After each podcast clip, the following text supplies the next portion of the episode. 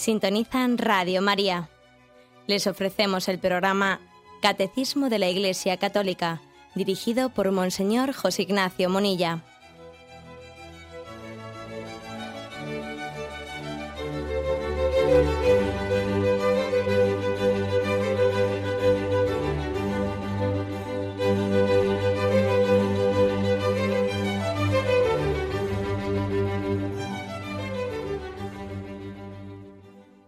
Cordial saludo a todos los oyentes de Radio María.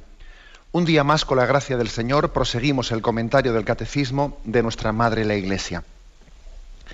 Estamos en los puntos primeros de este apartado que habla, que se titula La gracia. Antes de continuar con el siguiente punto en el que habíamos quedado, que es el 1998, me vais a permitir que, que dedique esta primera eh, intervención eh, a hacer una una matización, una corrección de alguna cosa que ayer no expliqué adecuadamente. ¿eh?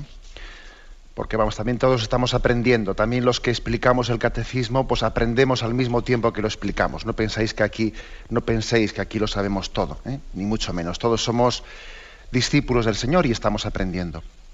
Y agradezco a un hermano sacerdote pues que ayer me hizo ver un, pues un error, una falta de precisión que, tuve en la explicación de un tema, lo consulté también con algún hermano obispo y lo voy a precisar ahora mejor.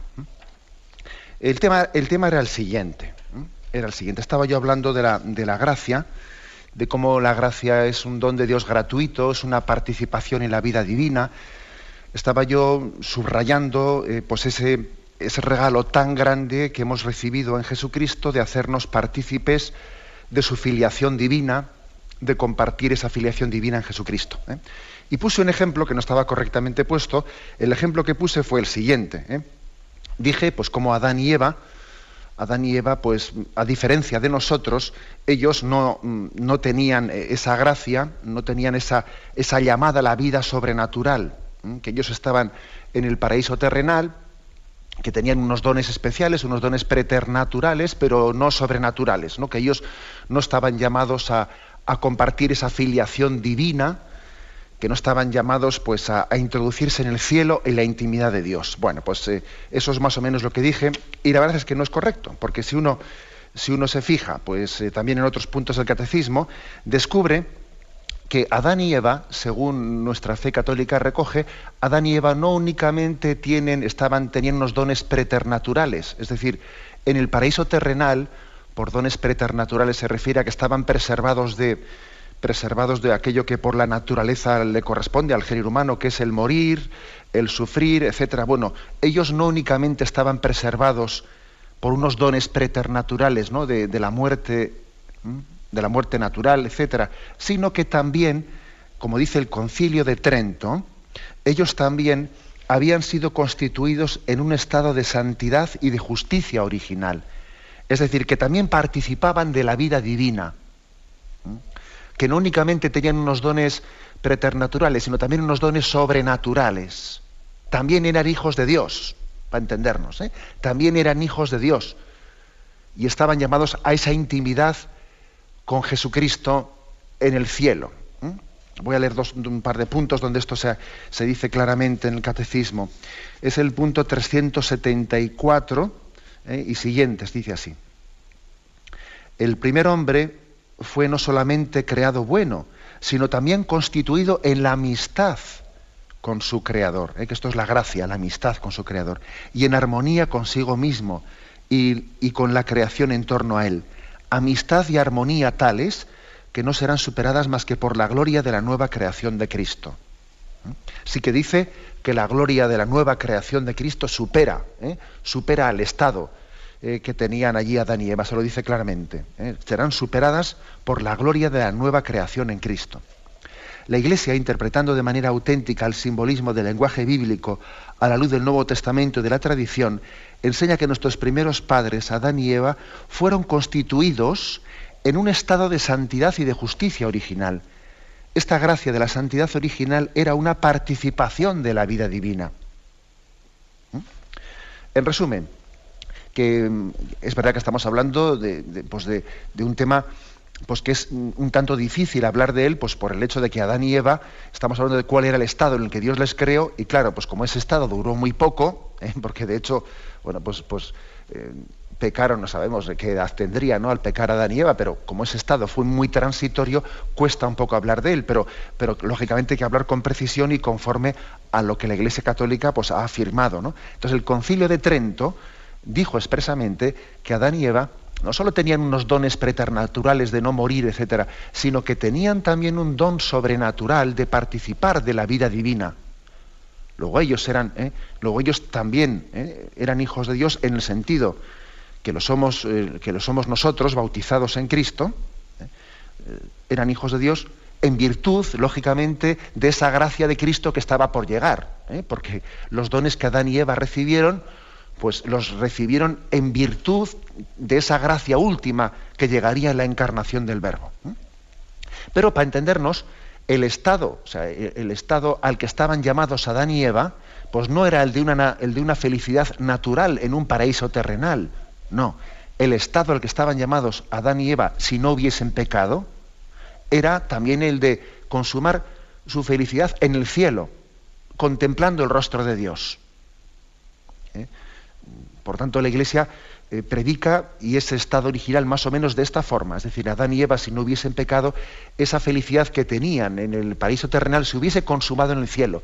En una especie de transición al cielo, pues bueno, nos imaginamos pues, parecida o similar a la que tuvo la Virgen María, que eh, sin haber conocido la corrupción de la muerte, la corrupción de la muerte, pues fue asunta al cielo en cuerpo y alma. Algo así eh, pues podríamos imaginar, es lo que Adán y Eva hubiesen recibido como vocación, como destino, en caso de que el pecado pues no hubiese interrumpido ese plan primero de Dios. Bueno, digamos que yo lo que expliqué incorrectamente fue pues el, eh, pues el decir que nosotros sí, sí, estamos llamados a una participación de la vida divina, que nosotros somos hijos de Dios, eh, que nosotros tenemos un, un, destino en el cielo y que Adán y Eva pues no lo tenían. No, eso yo fui incorrecto diciendo tal cosa. Ahora, también es verdad, también es verdad que eh, afirma, eh, afirma la fe católica que después de la victoria obtenida sobre el pecado, Cristo nos ha dado bienes mayores todavía que los que tenían antes Adán y Eva. Dice expresamente el punto 420 ¿no? del Catecismo de la Iglesia Católica. Dice, la victoria sobre el pecado obtenida por Cristo nos ha dado bienes mejores que lo que nos quitó el pecado. Donde abundó el pecado, sobreabundó la gracia. Bien, pues es también eh, es hermosísimo este texto. Además, muchas veces lo hemos, predicado, ¿no? A mí me lo habéis escuchado muchas veces, ¿no? Eh, bendito pecado, que mereció tal redentor. ¿eh? Dice la liturgia de la vigilia pascual, que es una expresión que, te choca, ¿no? Decir bendito pecado, feliz pecado. ¿eh? Feliz pecado que mereció tal redentor. Es decir, diciendo, con, es tan grande lo que nos ha traído Jesucristo en su redención, que vamos, que, no, tenemos, se nos ha olvidado la pena, ¿eh? la pena de que el hombre pecase, porque después los bienes de gracia que han venido posteriormente han sido pues, superiores, ¿no? eso también es verdad que lo afirma la Iglesia, ¿eh? pero sin que esto quiera decir, sin que esto quiera decir, pues eh, que Adán y Eva no estaban en un, estado sobrenatural, que no participasen de la vida divina. Sí, sí participaban de la filiación divina, sí participaban de una amistad especial con Dios y estaban llamados al cielo. ¿eh? Por tanto, ese, ese todavía aumento, ¿eh? aumento de gloria, eh, aumenta de gloria que ha venido con la nueva creación en Cristo, con la redención en Cristo, pues tenemos que entenderlo pues, pues el hecho de que hayamos conocido a Cristo como nuestro redentor, que él, nos, al limpiarnos de nuestro pecado todavía se ha hermanado más con nosotros, etcétera, etcétera, ¿eh? con algunos recursos ¿eh? o explicaciones de este estilo. Bueno, pues bien, hecha esa aclaración, eh, continuaremos adelante. Tenemos un momento de reflexión y seguimos ya con el siguiente punto con el que nos habíamos quedado, que es el punto 1998, pero tenemos primero un momento de reflexión.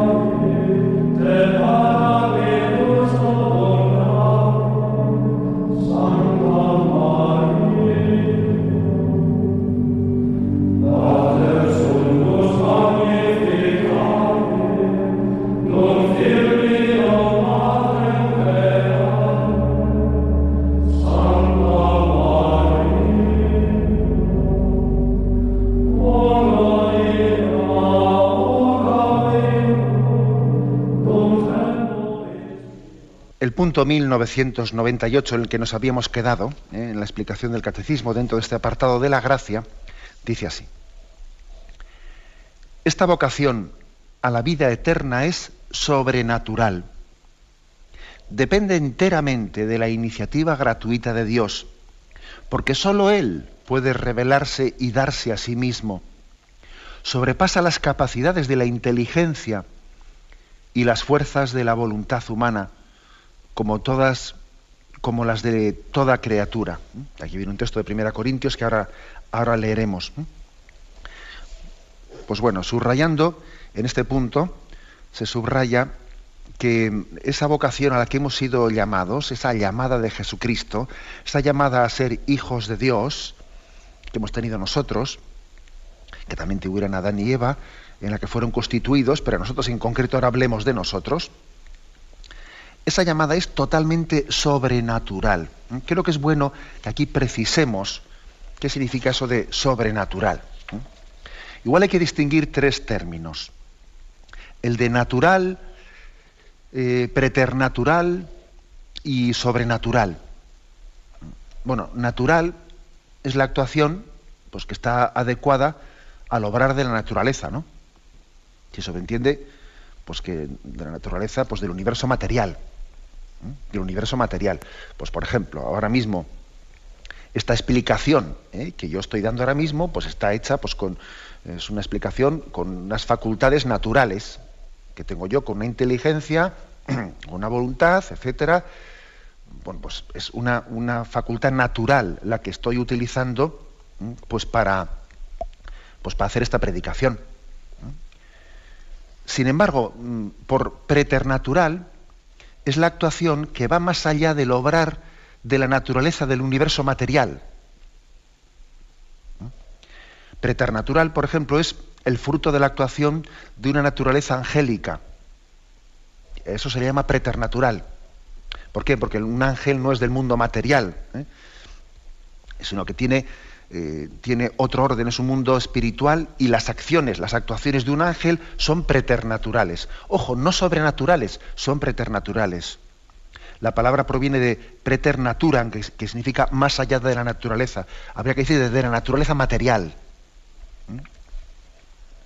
Bueno, por eso, por eso cuando Adán y Eva, eh, allí en el paraíso terrenal, tuvieron unos dones preternaturales y, por ejemplo, ellos no padecían la muerte, eh, tenían un don que era más propio de un ángel que de un ser, de un ser material, ¿no? Porque todo lo material pues, pues se corrompe. Entonces, por naturaleza, al hombre le corresponde morir. O sea, Adán y Eva eh, tenían unos dones, un don especial de no morir en el paraíso terrenal, por eso aquello se llamaba preternatural. O sea, es decir, era un don especial que se les había dado a ellos de estar preservados de la, de la, de la muerte, ¿no? Algo, era una especie de don que le correspondía más a los ángeles que a ellos. Por eso se llamaban dones preternaturales. O sea, en resumen, natural es aquello que corresponde al obrar de la naturaleza material. Es natural que, pues eso, que la leche se, se corte y se rompa. Porque hay unas leyes que tal, tal, se fermenta, no sé qué, etcétera, ¿no? Las leyes materiales. Preternatural es lo propio del obrar del universo perdón, mejor dicho, de, la naturaleza angélica, angélica, no de la material. Y sobrenatural, sobrenatural es todo aquello que va más allá de cualquier naturaleza creada, sea la material o sea la angelical, es sobrenatural. Esta forma de obrar es propia solo de Dios. Es solo de Dios. Entonces, por ejemplo, el que nosotros seamos, seamos hechos hijos de Dios, tengamos amistad con Él, él nos llame hijo mío, yo le llame padre. ¿Eso qué es? ¿Natural, preternatural o sobrenatural? Sobrenatural. Porque eso es un don que no corresponde ni a la naturaleza material ni a la naturaleza angelical. Es sobrenatural. ¿Mm? Entonces, esto es lo que aquí se, se enfatiza mucho. Además, creo que distinguir estas tres cosas hoy en día es importante, porque uno de los, si me permitís, ¿no? de los cacaos cacaos mentales que están muy difundidos es confundir lo natural con lo sobrenatural. Hoy en día, por ejemplo, se habla mucho de lo paranormal, de las ciencias paranormales, ¿no? Así muy ligadas al esoterismo. que si son supuestas capacidades de, algunos fenómenos, de unos fenómenos paranormales en los que, en los que mm, uno confunde eso con lo religioso, que si no sé qué, eh, pues eh, una especie de fenómenos, además es que fijaros cómo proliferan ese tipo de, espectáculos. ¿no? Hay un auge del esoterismo tremendo, ¿eh? en el que si supone las capacidades de la mente, una especie de fenómenos que se, ha movido no sé qué, ha habido una levitación, eh, se ha sostenido un objeto eh, pues, sin caer al suelo, sin tocar con el suelo, y entonces esa especie de fenómenos, fenómenos paranormales, paranormales se confunden con lo sobrenatural, y eso de sobrenatural no tiene nada este auge del esoterismo yo creo que tiene, merece una palabra, ¿eh? merece una palabra en esa distinción de lo natural y lo sobrenatural. ¿eh? No confundamos las cosas. ¿eh? Porque asistimos en nuestro tiempo pues, a una proliferación de libros, revistas, programas radiofónicos y televisivos pues, de, este tipo esotérico, ¿no? Y además que tiene un, tirón tremendo. Y no es fácil encontrar ¿no? el denominador común en el que se mueven todas esas manifestaciones bueno, son una especie de cóctel, un cóctel de astrología, parapsicología, magia, sincretismo de creencias religiosas. Este revoltijo, yo creo, sin embargo, que en el fondo responde a una demanda del hombre, ¿no? Al deseo del conocimiento de lo oculto, de lo enigmático, de lo incomprensible, ¿no? Y esa demanda revela en el fondo unas necesidades ocultas que hay en el hombre moderno que hemos dicho mucho que el hombre moderno es un hombre pues, materialista, sí, pero claro, en el fondo el hombre moderno también tiene una búsqueda de respuestas a los interrogantes, el futuro, el más allá de la muerte, y esos interrogantes el hombre moderno si no los busca donde tiene que buscarlos, pues los busca en el, en el basurero. Si tú no acudes donde tienes que acudir para buscar las respuestas a esos interrogantes, que es a la palabra de Dios, que es el Dios que se te revela, pues acabas buscándolo en una, parapsicología y no sé qué temas, ¿no? Y por otra parte, ¿eh? o sea que yo creo que estos fenómenos pues, manifiestan que existe una necesidad, ¿no? una sed en el hombre de trascendencia en esta vida. Y por otra parte, tampoco se puede negar que junto a estas motivaciones de, de deseo de conocimiento también se encuentran otras motivaciones pues mucho más intrascendentes, ¿no? Como que también hay, gente que le gusta jugar a esto, es un hobby, pues de salir de la rutina diaria, buscar sensaciones fuertes, hacer no sé qué tipo de magias, ¿eh? como, como si uno recurren a unas películas de terror, ¿no? También hay gente que juega un poco a esta especie de ciencias, ¿eh? de ciencias esotéricas. Pero en cualquier caso, eh, este fenómeno merece, ¿no? Pues yo creo que una crítica, una reflexión, en cuanto que tiene lugar en una sociedad en la que la increencia y el secularismo, pues resulta que se han extendido muchísimo, ¿no? Y aquí se demuestra lo de siempre, que cuando uno deja de creer en Dios, cree en cualquier cosa, pero en cualquier cosa, ¿eh? Y se hace el ridículo de una manera increíble. Incluso, pues eh, resulta que el esoterismo y la increencia, ¿eh? lejos de ser dos fenómenos opuestos, pues muchas veces son, compatibles. O sea, hay gente que dice que no es creyente y al mismo tiempo pues cree en el esoterismo, ¿no? Lo cual da a entender que toda esta especie de esoterismo, de la creencia en lo paranormal, ¿no? Es una especie de sustitutivo de la religión. Es decir, por no creer en lo sobrenatural, acaban ahí ¿eh? creyendo e inventando lo paranormal ¿eh? y los fenómenos de este, de este estilo, ¿no? Por, por rechazar lo sobrenatural, ¿no? Ahí hacen una especie de, bueno, de sobrenaturalidad falsa, ¿no? Que es lo paranormal, que de sobrenatural no tiene nada, claro. Bueno, pues yo creo que cabe una crítica eh, frente a este, debemos de hacer una crítica frente a este fenómeno y también una autocrítica. ¿eh? En cuanto a la crítica, pues es, lo que he dicho ahora mismo, ¿no? Que cuando el hombre deja de creer en Dios, termina por creer en cualquier cosa. Eh, pues aquí hay una falta de rigor, rigor científico tremendo. ¿Eh? tremendo en todos esos programas, ¿no? Que si psicofonías, que si uno escucha la voz de los templarios y no sé qué y no sé cuántos, ¿no? Y, vamos, un servidor ha tenido algún disgustillo, ha tenido que, vamos, también ponerse en su sitio cuando igual le han pedido le han pedido permiso para ver si, si pueden entrar en, en determinadas iglesias eh, para que allí en algunos programas eh, radiofónicos se graben, se graben a la, una de la mañana las voces que se escuchan en la iglesia, porque dice que ahí hay psicofonías, que se escuchan las voces de los templarios que allí estuvieron en el siglo no sé qué, ¿no? Y entonces, cuando tú les dices, pero hombre, pero estamos tontos, aquí en las iglesias no se juega tonterías de esas, ¿no? Y entonces les, les dices que, que ni hablar, ¿no? Pues entonces resulta que, oye, pues se te enfadan y, pero es que, pero, pero será posible que nos creamos esas tonterías. O sea, será posible que uno se piense que va a estar en una, eh, una, que hay vibraciones en este lugar, ¿no? Hay vibraciones y ponemos ahí una grabadora para escuchar no sé qué, pero hombre, es una falta de rigor científico increíble, ¿no? Parece mentira que el hombre moderno se crea esas cosas.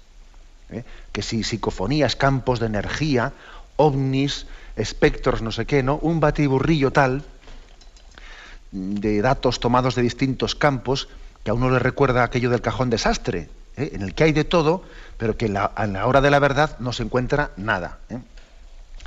Pero claro, ¿no? es evidente que esta falta de rigor científico pues vende mucho, porque es una literatura barata, esotérica, que despierta curiosidad y morbo y a mucha gente le tiene enganchada, ¿no? Y es una especie de sucedáneo de religión. Lo que quiere decir que, contrariamente a lo que muchos piensan, el enemigo de la fe no es la razón. El enemigo de la fe es la superstición. ¿eh? O sea, es decir, que la crisis de la religión no está motivada por el hecho de que nuestra cultura sea excesivamente racionalista, sino casi por todo lo contrario. La crisis de la razón es la que ha provocado el debilitamiento de la fe. Cuando perdemos la razón, cuando perdemos el sentido común de una razón de tener la cabeza encima de los hombros, para entendernos, cuando la razón se debilita, se debilita también la fe. ¿Eh? Desde el momento en que la filosofía ¿no? ha renunciado a plantearse las preguntas por el sentido y la comprensión de la vida, y se limita ¿no? a cuestiones fragmentarias y a refugiarse en la duda y en el subjetivismo, ¿no? pues entonces, claro, viene, viene la crisis de fe. Es decir, a más razón, más fe y incluso matizaría, si me permitís, a más razón, más fe y menos superstición. Y a menos razón, menos fe y más superstición. O sea que el enemigo de la fe no es la razón, no, no. El enemigo de la fe es la superstición. Porque mucha gente en vez de creer, hoy en día, en vez de creer en lo sobrenatural, ¿eh? Acaba creyendo lo paranormal y en unas cosas raras que es que te mueres de risa, ¿no? Bueno, te mueres de risa, pero sin embargo mucha gente se las cree. ¿eh? Bueno, pues mm, también yo creo que cabe hacer otras críticas, ¿no? También con menos, no menos importantes, ¿eh? ya que este esoterismo responde a un deseo, a un deseo del hombre de controlar lo misterioso, lo trascendente, y ponerlo a tu servicio con el consiguiente peligro de manipulación. Israel también ¿eh? y todos los pueblos han tenido como una, un peligro de intentar manipular ¿no? Eh, a Dios con una especie de ritos, eh, ritos en los que lo, sobrenatural y lo trascendente el hombre pretende manipularlo a su servicio. Y los profetas, lógicamente, purificaban esas, pues esas corruptelas. ¿no? También aquí hay algo de eso, ¿no? Es como una especie de deseo de controlar lo misterioso, lo trascendente y ponerlo a tu servicio.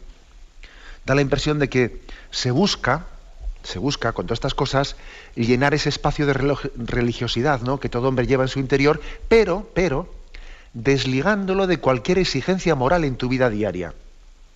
¿Eh? Es una especie de religión light. Tienes curiosidad por lo trascendente sin exigencia moral de compromiso de conversión. ¿Eh? el que juega a esta especie de religiosidad esotérica, pues juega a saciar su deseo de conocimiento del oculto, pero por supuesto ahí no recibe ninguna llamada a la conversión, ninguna llamada a cambiar de vida, a, abandonar la vida de pecado, ni nada por el estilo. Es como una religión sin moral, ¿sabéis? ¿Eh? Una religión sin moral. Jugar al, ocultismo, a lo trascendente, jugar al espiritismo, pero sin que recibas la llamada a la conversión y a cambiar de vida. Por eso esto es una, eso es una especie de religión light, ¿eh? en la que se está, como digo, ¿eh? se está cambiando lo sobrenatural, o sea, la llamada de Dios, la intervención de Dios que quiere revelarse, y descubrirse a nosotros, se cambia eso, pues eso, ¿no? Pues por jugar al espiritismo, ¿eh? que eso no tiene de sobrenatural nada, eso no, eso es otra historia, ¿no? Y decía yo también que en el fondo también hay que hacer algo de autocrítica, pues yo creo que sí. ¿Eh? Hay que hacer algo de autocrítica. ¿Por qué? ¿Por qué se ha difundido tanto esto del esoterismo? Vamos a ver. ¿eh? Digo, Juan Pablo II decía que no tenemos que avergonzarnos jamás del Evangelio. Y, y sabemos que muchas inquietudes y dudas que buscan ser satisfechas ¿no? en ese confuso campo del ocultismo esotérico tienen una clara respuesta en las Sagradas Escrituras y en el magisterio de la Iglesia. Me refiero principalmente a esas verdades de la fe católica, pues que hacen referencia, por ejemplo, al más allá de la muerte, la existencia del, cielo, infierno, purgatorio, la inmortalidad del alma, la resurrección de la carne, el juicio final. O sea, la revelación tiene unas respuestas claras ¿no? a muchas dudas que tiene, que bueno, pues que, tiene el hombre. Y el problema está en que a veces hemos dejado de predicarlas porque nos resultan incómodas o porque pensamos que no responden al lenguaje del hombre moderno, ¿no? Y ahora resulta que el hombre de nuestros días, ¿eh? el hombre moderno de nuestros días, se acaba planteando esas preguntas muchas veces fuera de la Iglesia católica y busca esas preguntas eh, y busca respuestas en lugares en los que, en los que lo que van a hacer es manipularle. ¿no? Y resulta que con perplejidad y preocupación, pues ahora vemos proliferar, como decía antes, programas de radio y televisión a los que acuden católicos pretendiendo encontrar las respuestas que igual nosotros hemos dejado de predicarles porque les hemos dejado de predicar sobre el cielo, infierno, purgatorio, la resurrección de la carne y no sé qué, y tenemos a muchos católicos ahí preguntando en, no sé qué programas de ocultismo y no sé qué, confundiendo el tocino con la velocidad, con la reencarnación, con las vibraciones y con el, eh, no sé qué, el esoterismo. ¿no? O sea, yo creo que también tenemos que hacer ¿eh? una cierta autocrítica, porque en la medida en que nosotros hemos dejado de explicar con claridad, ¿no? Las respuestas que la fe católica ofrece, pues muchas veces pues los católicos han buscado en, lugares equivocados, ¿no? Esas respuestas. Un caso bien concreto, pues es el, la difusión que en nuestros días pues tiene, tiene la, creencia en la reencarnación, ¿no? Ante este hecho, en ocasiones, pues se echa de menos muchas veces una exposición clara de la doctrina de la inmortalidad del alma y de la separación del alma y cuerpo, el momento de la muerte, y de la resurrección final, y cuando eso no se explica claramente, pues la gente termina por creer en la reencarnación y se arman unos líos, de aquí te espero, ¿no?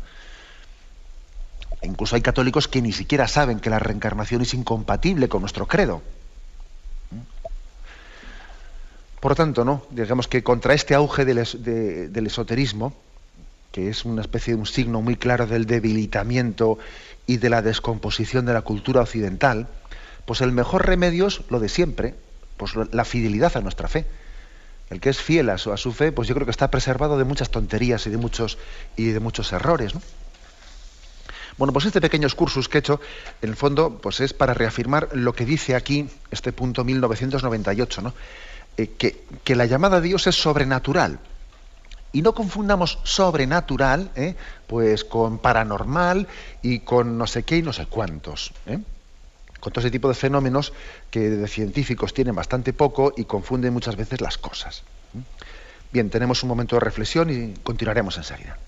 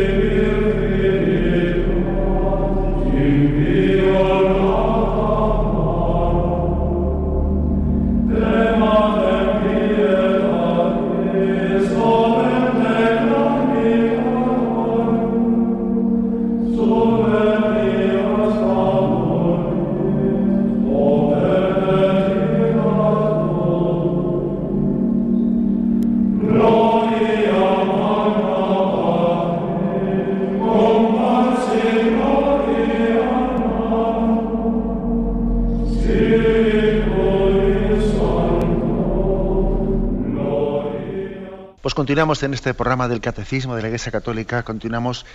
Habíamos dejado inconcluso el punto 1998, ¿eh?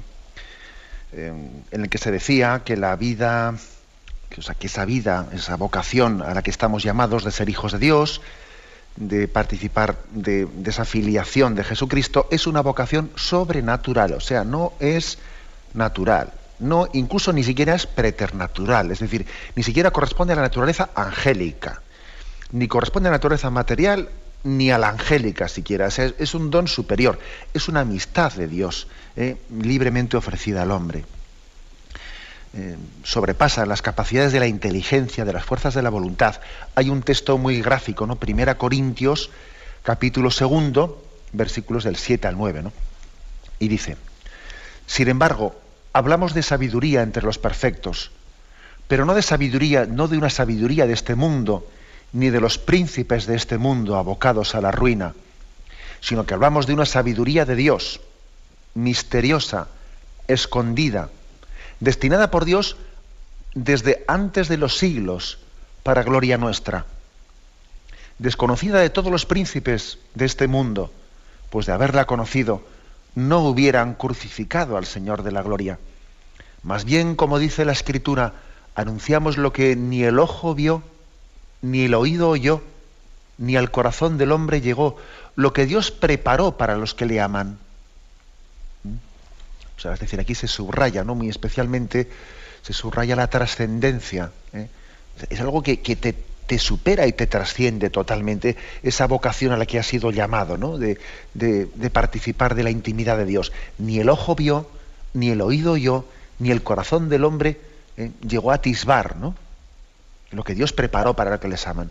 Eh, qué, expresión bíblica tan bonita, ¿eh? tan, yo diría, tan contundente, ¿no? Para subrayar la, gratuidad del don sobrenatural que te supera en tus capacidades totalmente, ¿no?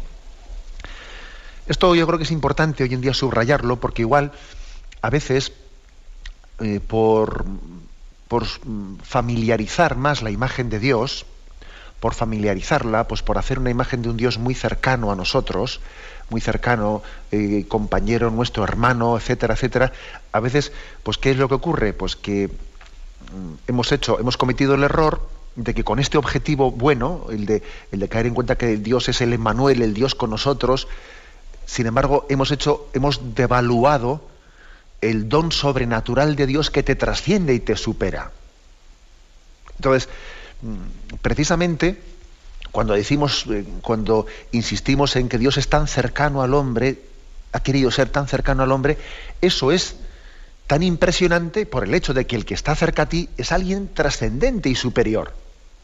De lo contrario no tendría ninguna gracia, no tendría ningún mérito, no tendría, ¿eh? no tendría chispa, como se dice, pues que alguien que, que es semejante a ti esté cercano a ti. Pues entonces eso no tiene gracia. Lo que es impresionante es que Dios que es infinitamente superior a toda capacidad del hombre, Dios que es que, el hombre, como dice aquí San Pablo, no, ni el oído, ni el oído, ni el ojo pudo verlo, ni el oído escucharle, ni el corazón llegar a atisbar esa, esa, grandeza, siendo Dios ¿no? tan superior y trascendente al hombre, se ha hecho cercano. Pero ojo, no devaluemos la trascendencia de Dios a la hora de decir que Dios sea cercano que Dios se ha acercado y que se ha hecho uno de nosotros. ¿Eh? No ha dejado de ser el Dios altísimo para hacerse el Dios cercano. No ha dejado de ser. ¿Eh? O sea, es, es, el Dios altísimo, el Dios que supera toda capacidad humana, ¿eh? el que se ha acercado a nosotros, sin dejar de ser, sin dejar de ser trascendente, ¿no? Bueno, pues eso es importante, ¿eh? que subrayemos la gratuidad de ese orden sobrenatural. El siguiente punto, que yo creo que también nos da tiempo y para explicarlos, el 1999 todavía enfatiza un poco más en esto y dice, ¿no? La gracia de Cristo es el don gratuito que Dios nos hace de su vida infundida por el Espíritu Santo en nuestra alma para sanarla del pecado y santificarla. Es la gracia santificante o divinizadora recibida en el bautismo. Es en nosotros la fuente de la obra de santificación. O sea que mm, eso de, eso de divinizarnos, eso de esa vida eterna que se nos ofrece, pues es un don gratuito que viene y nos hace en nosotros como dos cosas, ¿no? Nos purifica y nos eleva. Es decir, la gracia, la gracia al mismo tiempo tiene dos efectos en el hombre. Le sana del pecado y le eleva a la condición de hijo de Dios. Es sanadora y al mismo tiempo es elevadora, podríamos decir, es divinizante. Te cura, te sana del pecado, pero no solo eso, sino que encima te eleva a una condición de hijo, de intimidad con Dios. Tiene esos dos aspectos. Por eso, aquí hay unos textos que subrayan ¿no? de cómo no únicamente, ¿no? la gracia no únicamente te borra el pecado, sino que también te eleva a una vida nueva, a una condición, a una condición divina que no te corresponde a ti por naturaleza. ¿no? Por ejemplo, eh, dice San Juan capítulo 4, versículo 14.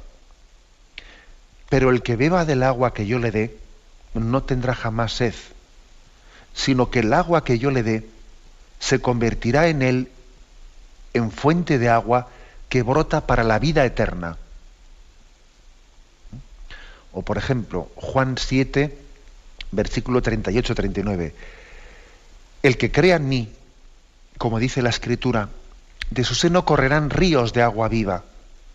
Esto lo decía refiriéndose al Espíritu que, iba que iban a recibir los que creyeran en Él, porque aún no había Espíritu, pues todavía Jesús no había sido glorificado. Por tanto, estáis viendo cómo eh, Jesús está mm, prometiendo un don, prometiendo un don que dice que eh, en nosotros se va a convertir en una fuente de agua para la vida eterna. O sea, Dios nos promete, nos promete no, mm, no saciar únicamente ¿no? Eh, pues los deseos naturales que tenemos, ¿no? sino Dios promete saciar el deseo de felicidad que tiene el hombre en su corazón, saciarlo con la eternidad.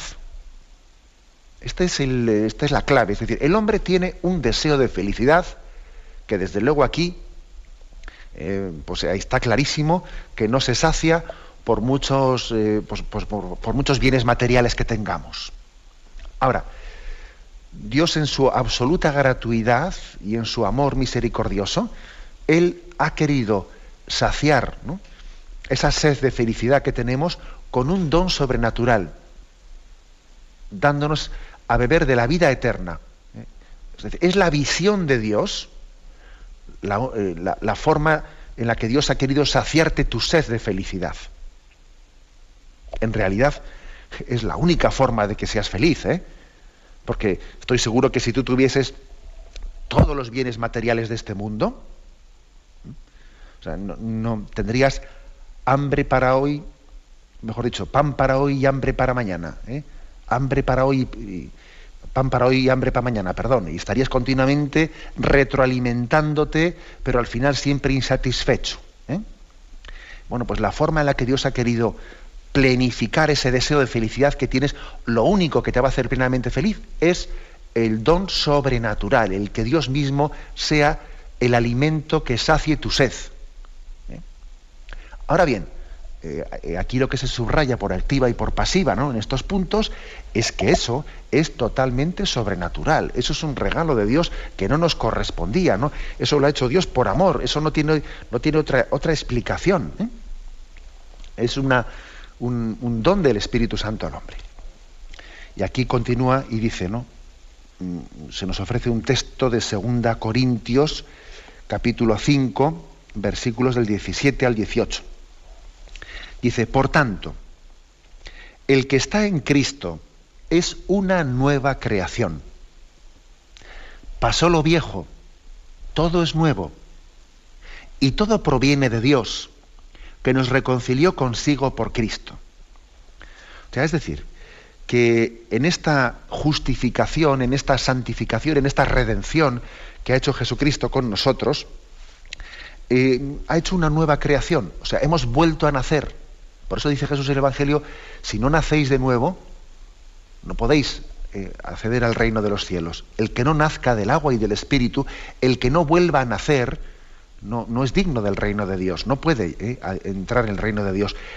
Por lo tanto, ese don sobrenatural que hemos recibido es poder nacer de nuevo. Acordaros que dicen los apóstoles, pero bueno, pero es que ¿cómo podemos nacer de nuevo?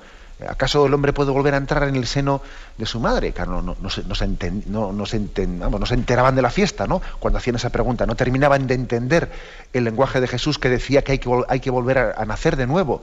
Pero ¿cómo puede el hombre volver a nacer de nuevo? Es que ¿acaso puede volver a entrar en el seno de su madre? Pero ¿qué está diciendo este hombre que no lo entendemos, no? No entendían que Jesús se refería a un nacer de nuevo, a una vida nueva, a una vida según el Espíritu, a una vida según la condición de hijos de Dios, a una vida resucitada, en la que el Espíritu Santo sea el motor de esta vida. ¿Mm? Este es el don sobrenatural. Vivir ya ¿eh? aquí, ¿no? no esperando a la siguiente vida, ¿no? Vivir ya aquí en esa eh, conforme a esa condición de hijos de Dios. ¿Eh? Nacer de nuevo, a esto se refiere, ¿no? Hay, por lo tanto, una insistencia muy grande, una insistencia muy grande en esta, mm, pues, en esta llamada de Cristo a nuestro corazón a abrirnos al don de la gracia, gratuito, sobrenatural, por el que se nos hace partícipes de la divinidad, de la condición divina ¿eh?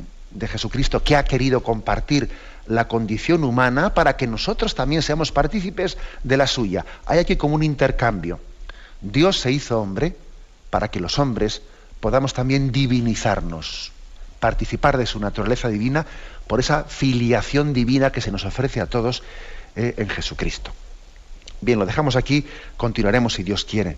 Bien, me despido con la bendición de Dios Todopoderoso, Padre, Hijo y Espíritu Santo, descienda sobre vosotros. Alabado sea Jesucristo.